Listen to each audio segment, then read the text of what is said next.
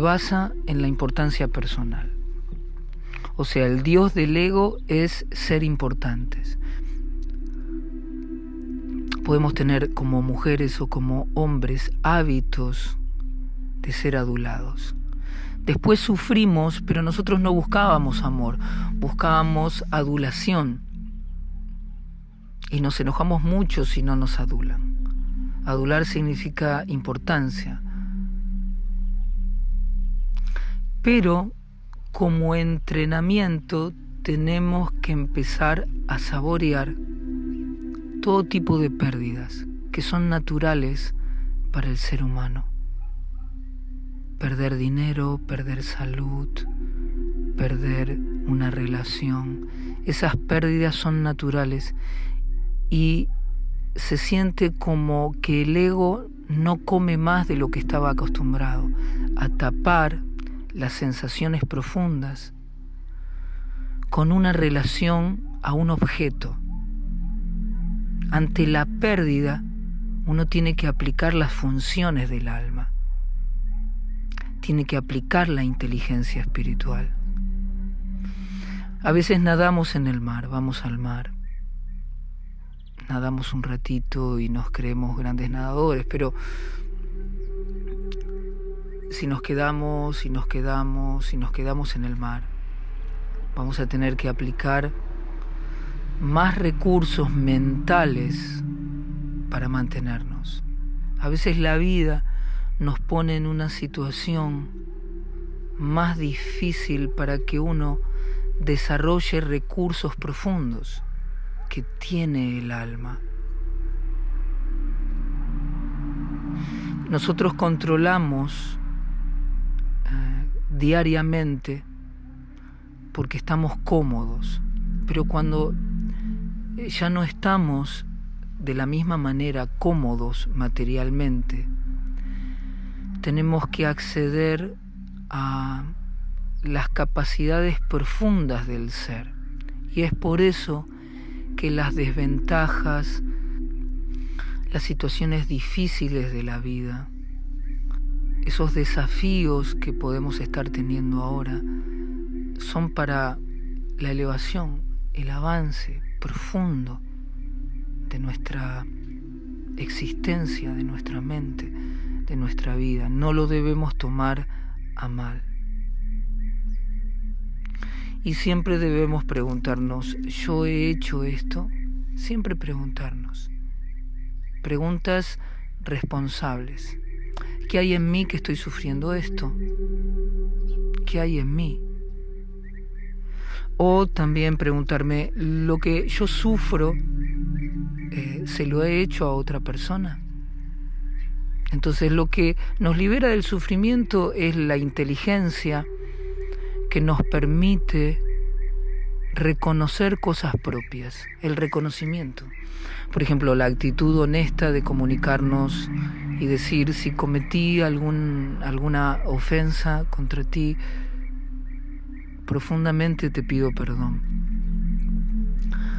Mm.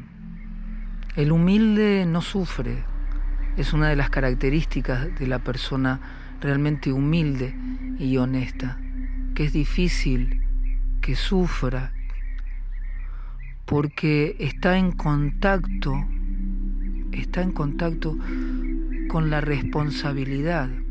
Él está respondiendo constantemente con fuerza, con conocimiento y desapego a las situaciones de la vida. Entonces el sufrimiento es más difícil. ¿Por qué? Porque no se pone en una situación de víctima, no acusa, no proyecta su dolor en otros y ve que la causa de sufrimiento, de su sufrimiento está afuera, sino que la ve adentro, la siente adentro. Entonces profundamente callado, callada y siente. Y ese sentir profundo es el que quema, el que deshace, el que libera esa sustancia negativa en nuestra mente sentir. Por eso siempre hablamos de ese verso de Sri Chaitanya, de Gauranga, en sánscrito, Trinada pi sunichena tarora pi sahishnuna amanina manadena kirtaniya sadahari. La persona que quiere ser feliz en el plano profundo, espiritual, tiene que saber la cualidad del césped, del pasto, de la hierba, su humildad, que la pisa, pero se vuelve a levantar, la pisa y se vuelve a levantar. Entonces, Chaitanya dice, uno debe ser tan humilde como la hojarasca de la calle. Luego dice, Tarora Pi Sahishnuna, uno debe ser muy tolerante para vivir en este mundo, tolerante como un árbol. El árbol es un ejemplo de tolerancia. Los sabios explican, los árboles no se pueden mover. Siempre están en el mismo lugar. Sin embargo, otorgan sombra, frutas, flores. Y si como eso fuera poco, si un árbol, un árbol muere, sirve de leña para producir luz y calor. Entonces, incluso las personas caminan y como no se defiende el árbol, uno le puede hacer, em, puede lastimarlo al árbol o escribirlo, es profundamente tolerante. El árbol no se puede mover y tiene que eh, tolerar el frío y el calor, la sequía y las intensas lluvias. Sin embargo, sigue brindando frutas, frutos, sombra, flores, hojas, hojitas y ramas. Entonces los sabios observaron qué piedad tiene el árbol, qué piadoso es Taror, el árbol, Trinat. Y lo observaron porque estaban eh, tratando de entender los valores para vivir del ser humano. Entonces, en las relaciones nosotros necesitamos ser tolerantes. Nos van a poner en, a prueba la paciencia y la tolerancia. Como dice un curso de milagros muy bonito, como dice Jesús, muy hermoso. Él dice, paciencia infinita, resultados inmediatos paciencia infinita, resultados inmediatos. Qué profundo. Y cuando nosotros tenemos deseos materiales que estamos en este mundo, pensamos que la manera de vivir es complacer deseos. Estamos del otro lado. Estamos profundamente dormidos. ¿Por qué estamos dormidos? Porque pensamos que la felicidad es satisfacer los antojos. De la mente, el capricho. Obviamente, esta sociedad mal dirigida te hace propaganda falsa y te vuelve un adicto a la mentira, un adicto, una adicta a la felicidad superficial la cual no te va a traer satisfacción hasta el día de tu muerte, porque los sentidos siempre están agitados, siempre, siempre. Volvés a comer y luego tenés hambre, volvés a comer y luego tenés hambre. Y uno piensa, bueno, pero si enciendo mi lujuria, trato de satisfacer mi lujuria, voy a ser feliz. Pero la lujuria es como el fuego. Abritan gyana netena, nitya varina Kamaru pena ya dushpurena cha, dice Krishna en el Bhagavad Gita, que la lujuria es como el fuego. Si le echas leña, crece. Entonces uno piensa, voy a dejar de tener esa, ese anhelo por más y más y más gratificación y más y más y más, satisfaciéndome. Y los sabios dicen, no, no, no, no, no, tolerancia, tolerancia. Hay que controlar los sentidos. La felicidad viene del control sano de los sentidos. Uno no se tiene que volver una zeta, pero tampoco un libertino. Siempre el camino del medio. Por eso somos felices de una manera en la juventud, en la madurez más sabia y en la vejez, completamente maduros. La idea de la vida es llegar a viejos sabios, profundos, donde ya no estamos en el cuerpo.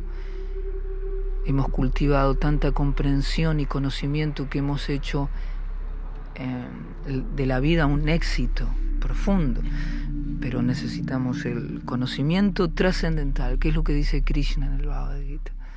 Necesitamos el conocimiento trascendental practicado, o sea, la sabiduría, que es muy diferente al conocimiento del mundo al conocimiento mundano, que es simplemente campo perceptivo, es mera percepción, es para desarrollar la ignorancia en la mente. La ignorancia es, se desarrolla cuando los sentidos tocan los objetos. Por ejemplo, los ojos mirando un objeto sensorial queda en la modalidad de la ignorancia. Claro, los poetas mundanos van a decir la belleza, la belleza. Sí, la belleza en la modalidad de la ignorancia.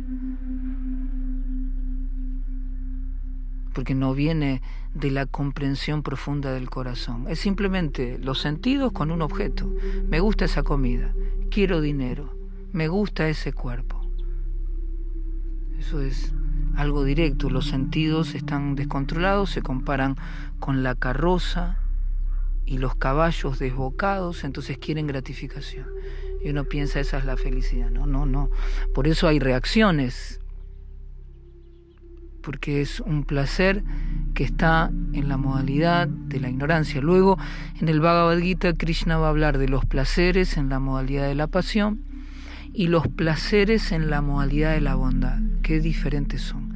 Hay placeres en la modalidad de la ignorancia, placeres en la modalidad de la pasión y placeres en la modalidad de la bondad. Entonces, ¿cuál es el camino de ascensión del yogi? Pasar de, los placeres en la modalidad de la ignorancia a los de la pasión y luego comprender que desde la pasión podemos pasar a la modalidad de la bondad. Por eso se describen